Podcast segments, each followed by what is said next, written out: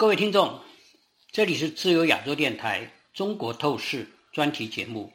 我是陈奎德。我们今天要讨论的题目是悬崖边的政治安全与拜习会。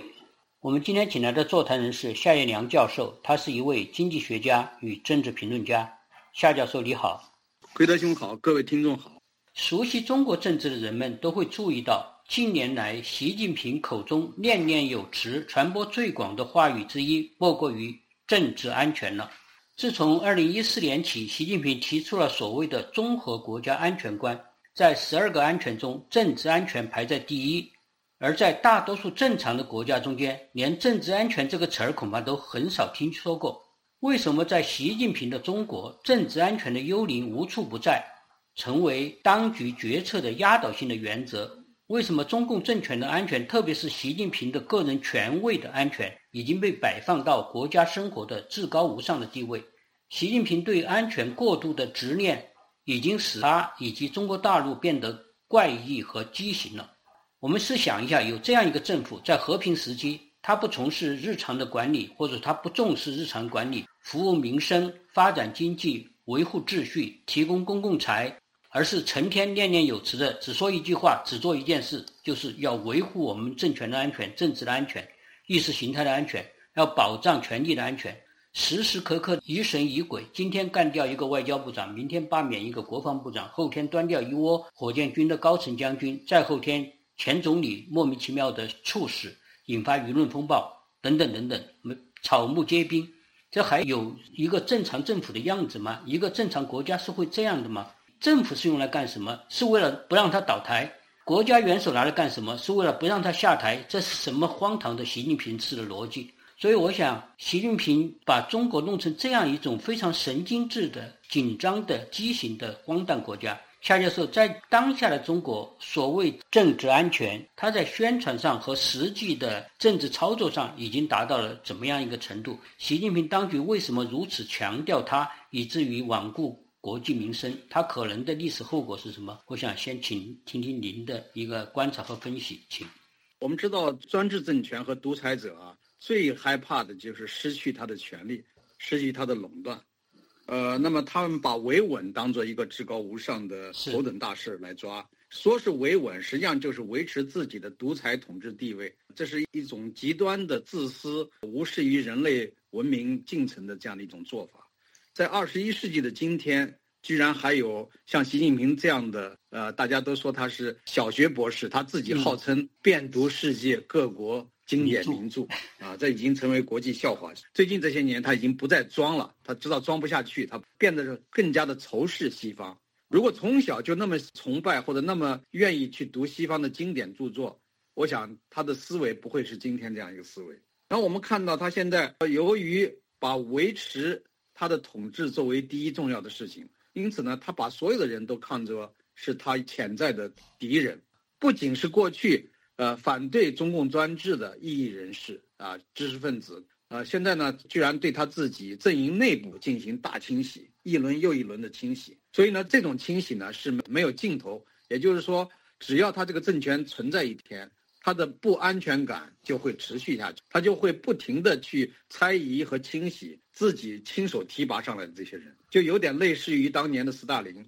那最后斯大林也基本上是死于，或者是间接的死于他提拔上来的这些亲信手中。那现在习近平呢，搞的是叫人神共愤，整个国内国际一片骂声怨声，自己内心不能说他完全不知道。但是呢，他是一意孤行要走到头啊！他现在呢，就是动用强大的国家机器，不惜代价，甚至不惜毁坏这个国家的经济呃正常的运行。比如说没钱了，他就可以把民营企业家去呃进行一些各种各样的拷问，逼他们交出资产。如果不交出的话，就给他们安上各种各样的罪名加以迫害。中国老百姓这个辛辛苦苦积累起来的血汗钱，被他当做私人的这种情绪波动，一高兴。就可以随意赠送给别人几十亿、几百亿、上千亿，所以呢，荒谬无耻的这样一个最高统治者，不要说获得国内外呃老百姓这个同行的敬重，他连他自己阵营内部现在都没有人真正的敬重他，包括他自己的团队。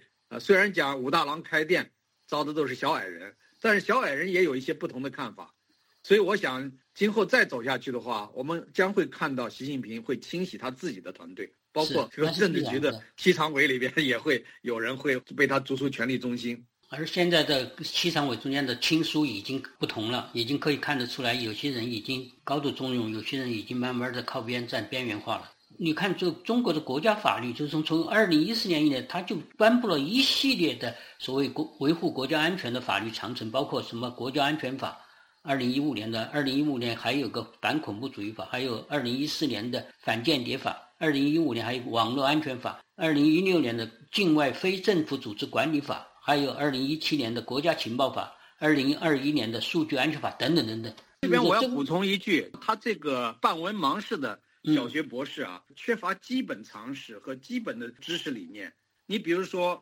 政治安全，什么叫政治安全？是政治本身就是各种不同的观点、各种政策的碰撞啊，没有没有这样的一些交锋和碰撞，就谈不上政治。另外，他说意识形态安全，什么叫意识形态安全？难道就是人们脑子里想的东西，人家想了什么东西，你就觉得跟你想的不一样，就变成了意识形态的不安全？你要把人家的想法消灭在大脑之中啊！科技发展到未来的地步，据说有可能人机啊相互动，就是人可以控制大脑里面的一些思维活动。那如果要是真要到那一步，习近平可能是要求全国十几亿人都要听从他一个人的思维模式，全部改造成他的同样的模式。所以呢，他就不知道人类之所以能够发展进步。就是在于有不同的思维、不同的理念来相互竞争博弈，所以最后才能发展出一个更加进步的良好的社会啊！所以他这个就是非常愚蠢的，就是他连基本的常识都不知道，就是说所有东西都想到要安全，怎么样安全？所以他非常的不安全。除非他躺在毛泽东的水晶棺里边，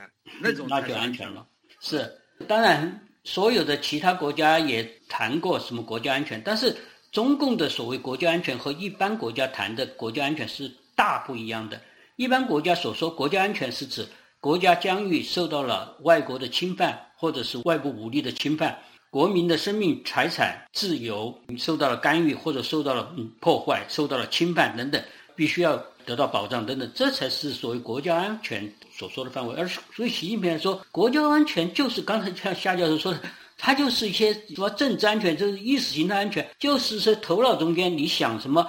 当然，他这个意识形态安全是个特指的，就是说，习近平赖以执政的，他认为他还是具有执政合法性的保障，是所谓的他的意识形态是共产主义、马克思列宁主义，而这个意识形态呢是保障他的这政权合法性的。问题在于，这个意识形态已经在前苏联和东欧已经完全失败了。习近平他的核心焦虑就是中共很可能而且不可抗拒的要重蹈覆辙。要像苏联多一样，所以说他要极力阻挡这个潮流，阻挡这个所谓的意识形态的失败，所以才讲要安全，要保护那个东西虚幻的那个已经失败的意识形态的安全。可笑到了极点，因为他本身执政没有合法性，不具有国民授权的合法性，不具有像正常的一般民主国家说的，他有国民授权的，有同意的，有通过某种程序来合法产生的一个政权，他没有这个东西。他就是枪杆子，枪杆子过了以后就是意识形态。很多人注意到了，实际上习近平越在讲国家安全的时候，就是他自己本身是心里是不非常的不安全感，极大的不安全感，同时也是给国家社会造成了极大的不安全。我们都看到了很多怪事发生，就是其他国家很难想象的一些怪事。刚刚才任命几个月的一个外交部长。还是他的亲信一下子不见了，而且现在还没有提供一个说法、一个道理。什么李国防部长李尚福也不见了，所以所有的人不安全。习近平他要想得到所谓绝对的安全，也就是说他欲取欲夺，其他的所有的国民不包括官员都要任其宰割的话，那么整个的社会就更加不安。他这个是个悖论，他越要追求一种绝对的安全，越是越来越感到不安全。所以。秦刚、李尚福不安全，任志强不安全，李克强不安全。他自己呢是窃国之贼、窃国大盗。那么窃国大盗呢，他把他的个人的权利的安全啊，就说成是国家安全。是。而为了这个目标，使得所有的国民都有一种不安全感，因为所有的国民的言行都受到监控。现在这个摄像头无处不在，然后网络上监控你发表一些呃不同主流的声音，马上就要把你抓起来，呃，至少是找你谈话。到底谁安全？他如果来讲说是他的安全，那就是国民的不安全，国民的一种处于一种精神上的被约束、被控制、被监视的这样的一种危机之中。所以呢，这个所谓的安全是压倒一切，实际上他就是把他个人的利益凌驾于全体国民的利益之上，啊，把这个个人的家族的诉求凌驾于整个民族和国家的诉求之上。所以这样的独夫民贼。无论从哪个上面来讲，从法理上、从道统上、从这个价值观上、从人伦基本社会的规范道德，他都不能够被人们所接受。是，就是说，为什么他这么样的夙夜不寐的要焦虑他的安全？也正是因为他现在恰恰是处在一个最不安全的，或者说在大家看来，它是一个几几乎是丧尽人心的、丧尽民意的，而且在国际上也受到孤立的。也就是说，它是草木皆兵、事故皆敌的一种。焦虑，一种空前的合法性危机，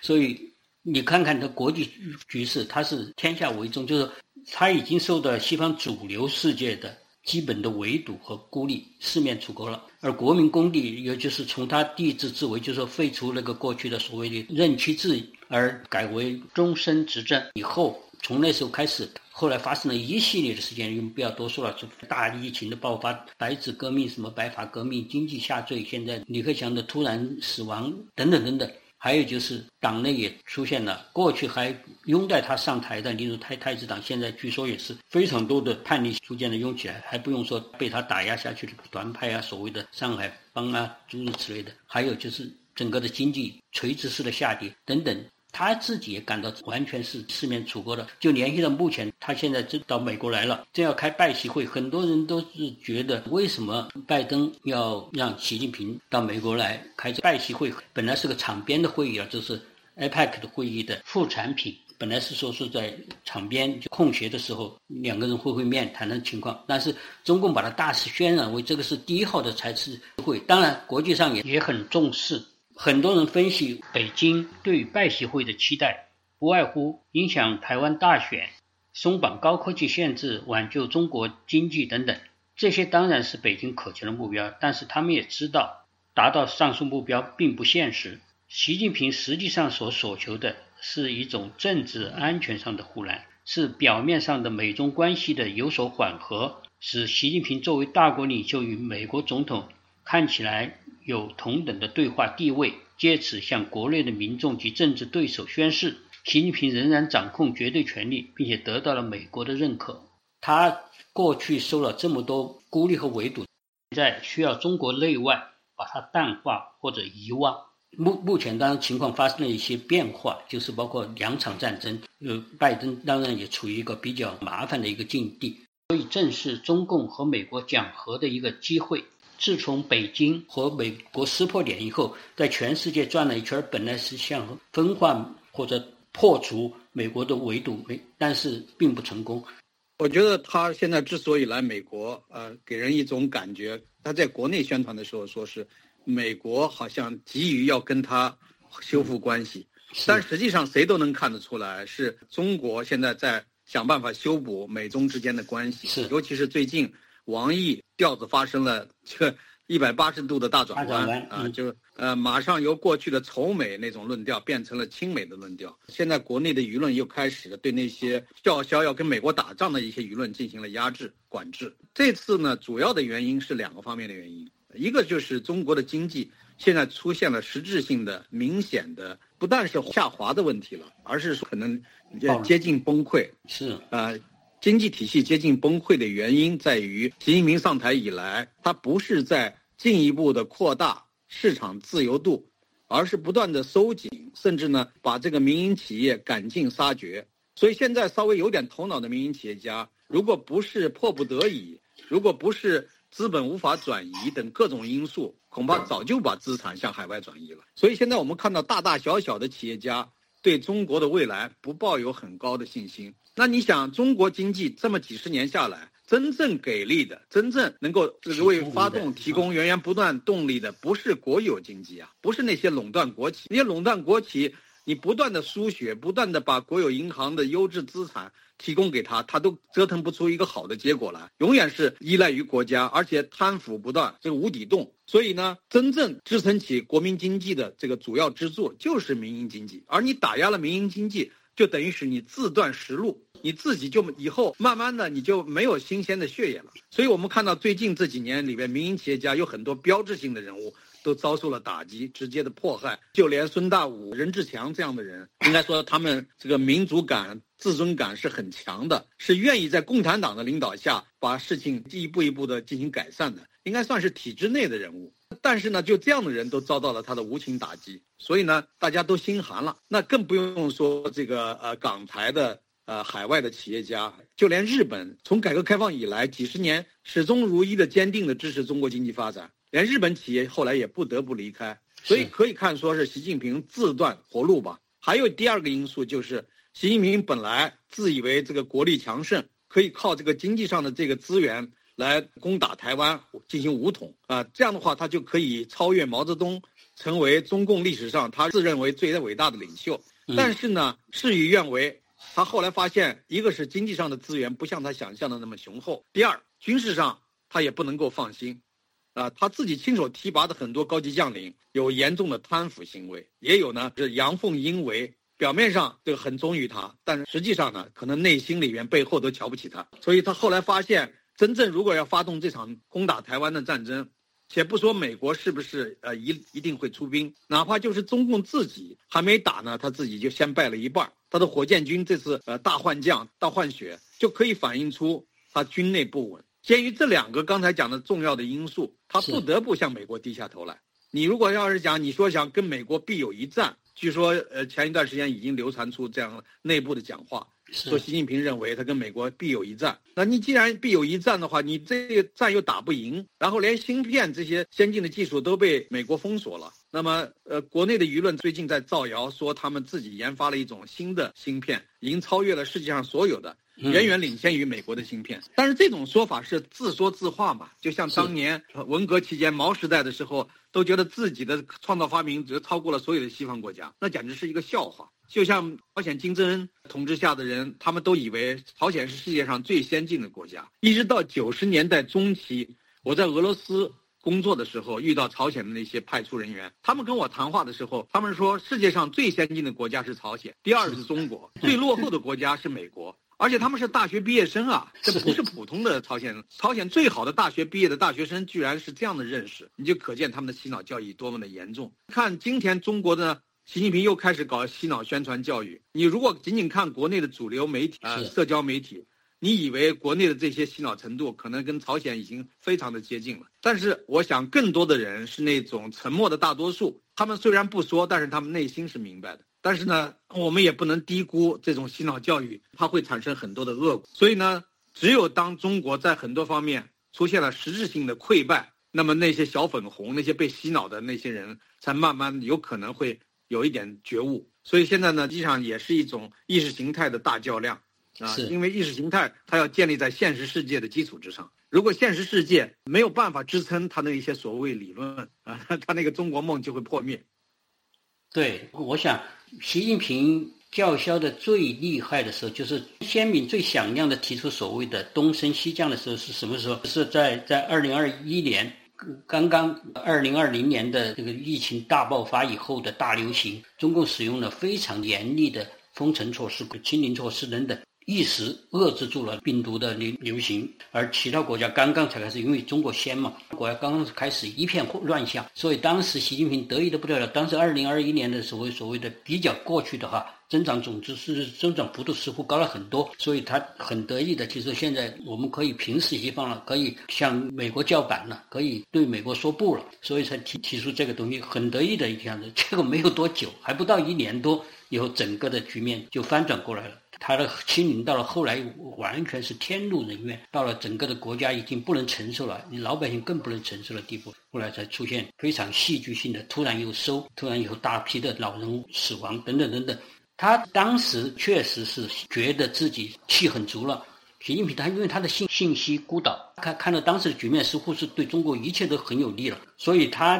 敢于向美国撕破脸。他认为是往下就是一马平川的就可以和西方较量，把美国逐渐逐渐的超越了。但是哪知道情况不对，川普总统上台以后，已经是对中共实行了相当严厉的措施，贸易战啊、关税啊等等措施，主要的是对整个的西方阵营惊醒的作用，就方向转换的作用，看出中共和俄国，特别是中共，他对西方世界、对国际秩序是多么大的危险。所以整个的大方向转换以后。美国和其他的盟国在地缘政治上开始对中共进行大围堵，所以从印度太平洋的地区，东有日本、韩国，南有澳洲、新西兰、越南、新加坡、马来西亚、印尼、菲律宾等国家，西面有印度作为屏障，全面的围堵。过去这些国家都会和中国若即若离的，现在所有这些国家都逐渐开始相当鲜明的疏离北京，接近华盛顿，而欧洲地区则有北约和欧盟抗击侵略乌克兰的俄国。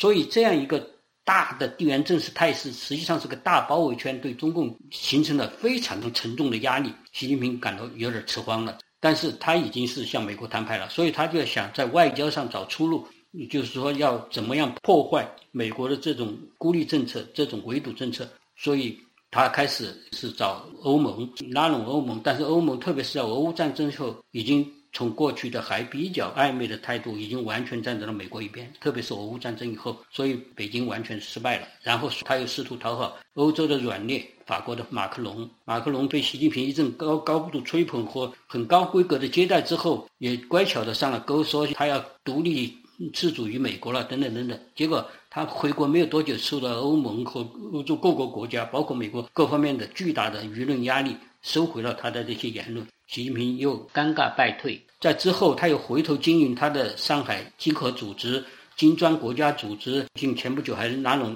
澳大利亚等等等等。总之，他企图以全球南方国家的代言人资格，这以这个地位来和美国和国际主流国家对峙。但是整个过程还是非常的不顺利。最近为什么会转态？就是像夏教授刚才说的，有非常多的不顺利。而他在全球绕了一圈后，欧盟、法国、上海经合组织、金砖国家组织、全球南方组织、澳大利亚等等转去转来，发现收获很少，而碰壁非常多。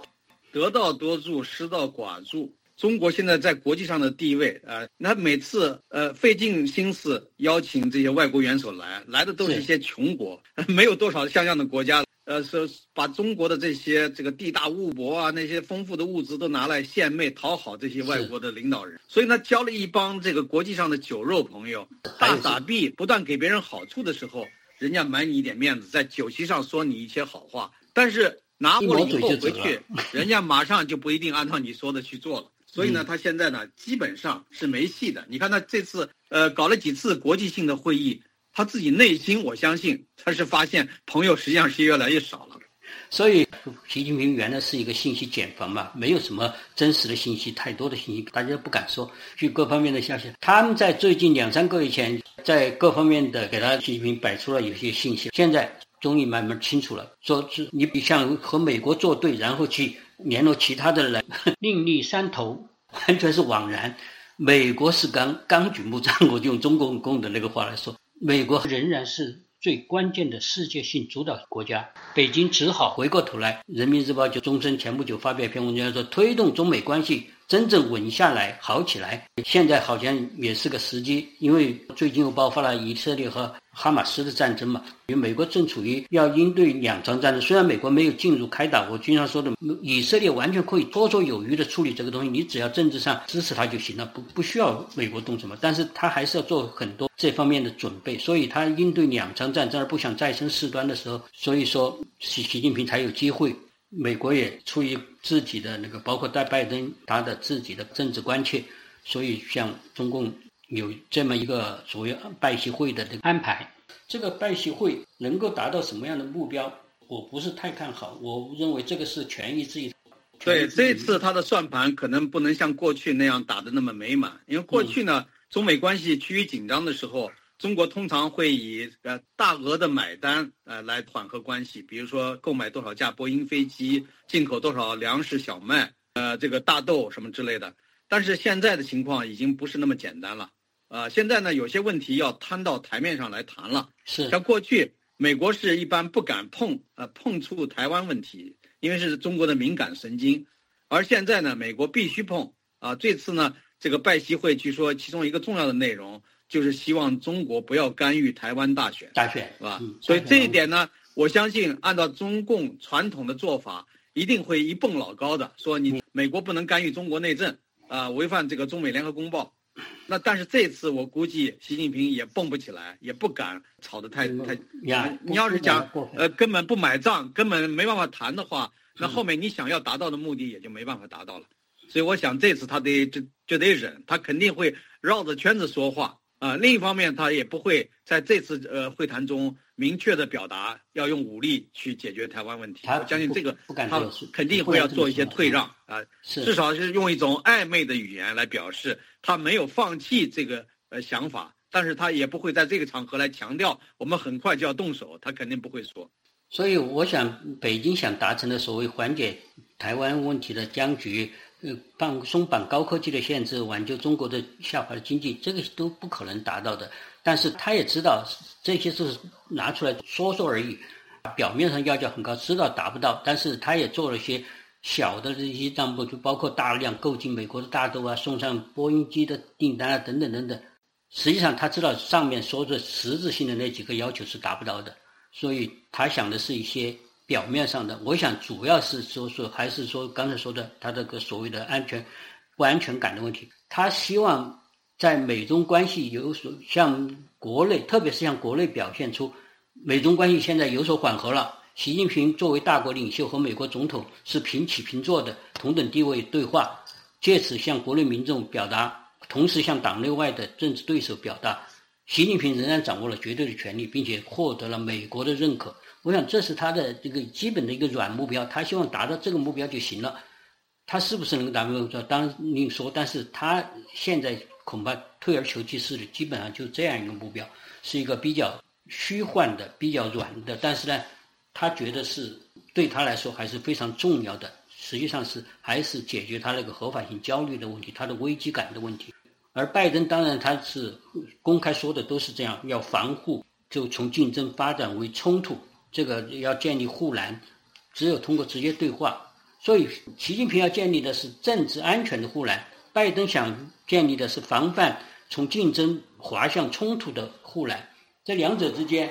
他们似乎是。就在这个需求上似乎达成一致，但是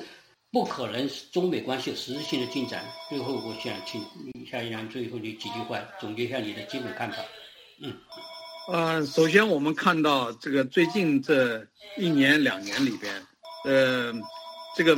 美国的飞机啊多次受到中国飞机的这种非常接近距离，有的时候最近距离只有两三米远啊这样的近距离的这种干扰。那么这种干扰呢，其实就是很容易触发两军作战，是啊。但另一方面，我们又看到了一些报道，就是在最近这两年里边，中共空军和海军的一些非常优秀的飞行员，级别比较高的这些人呢，都是说在执行任务中牺牲。但是如果要是讲你说是有空战，那很好理解，为什么没有报道任何的空战，但是又说在执行任务的时候啊牺牲？牺牲的不是一个两个，而是几十位，这个有名有姓有军衔有照片，所以呢，这个就是非常令人生疑。尤其是不解释原因，不说他是怎么死的，只是说在执行任务的时候牺牲。所以呢，我就觉得，呃，现在这样一种军队的这种对峙和紧张关系，会不会这个这次习近平拜习会之后啊，习近平可能会下指示，让这种这个紧张状态啊，就是降温啊，能够缓和一点。嗯，如果他连这个目的、这个做法都达不到的话，那么可能呃中美关系真的是很难有退路了。也许北京的让步还会包括恢复中美双方高层的军事交流，以防止双方擦枪走火。是，所以我想呢，这个拜登要想执政，他要想这个连任总统的话，他也希望在经济上打好这个牌。是，他也是希望能够跟呃习近平修复贸易方面的、经济方面的关系。但是这并不等于说他完全投降，他还是提出一些要求的。啊，因为美国的工商界还是有一些最基本的利益诉求需要向他呃提提出来，要向中国施加压力。另外呢，在政治上、国际战略上，呃，那还是需要有一些强硬的立场和态度。所以我想，如果拜登真正是想连任的话，他这个方面这次在拜习会上，他不可能全部是退让，他一定要有这个有一定的压力，获得一些成果，他才能向他的选民和支持者交代。我我也相信他会如此的。我们看看最后的他们的所谓的新闻公报吧。好的，我们今天就讨论到这里，谢谢夏一良教授，谢谢各位听众，再见。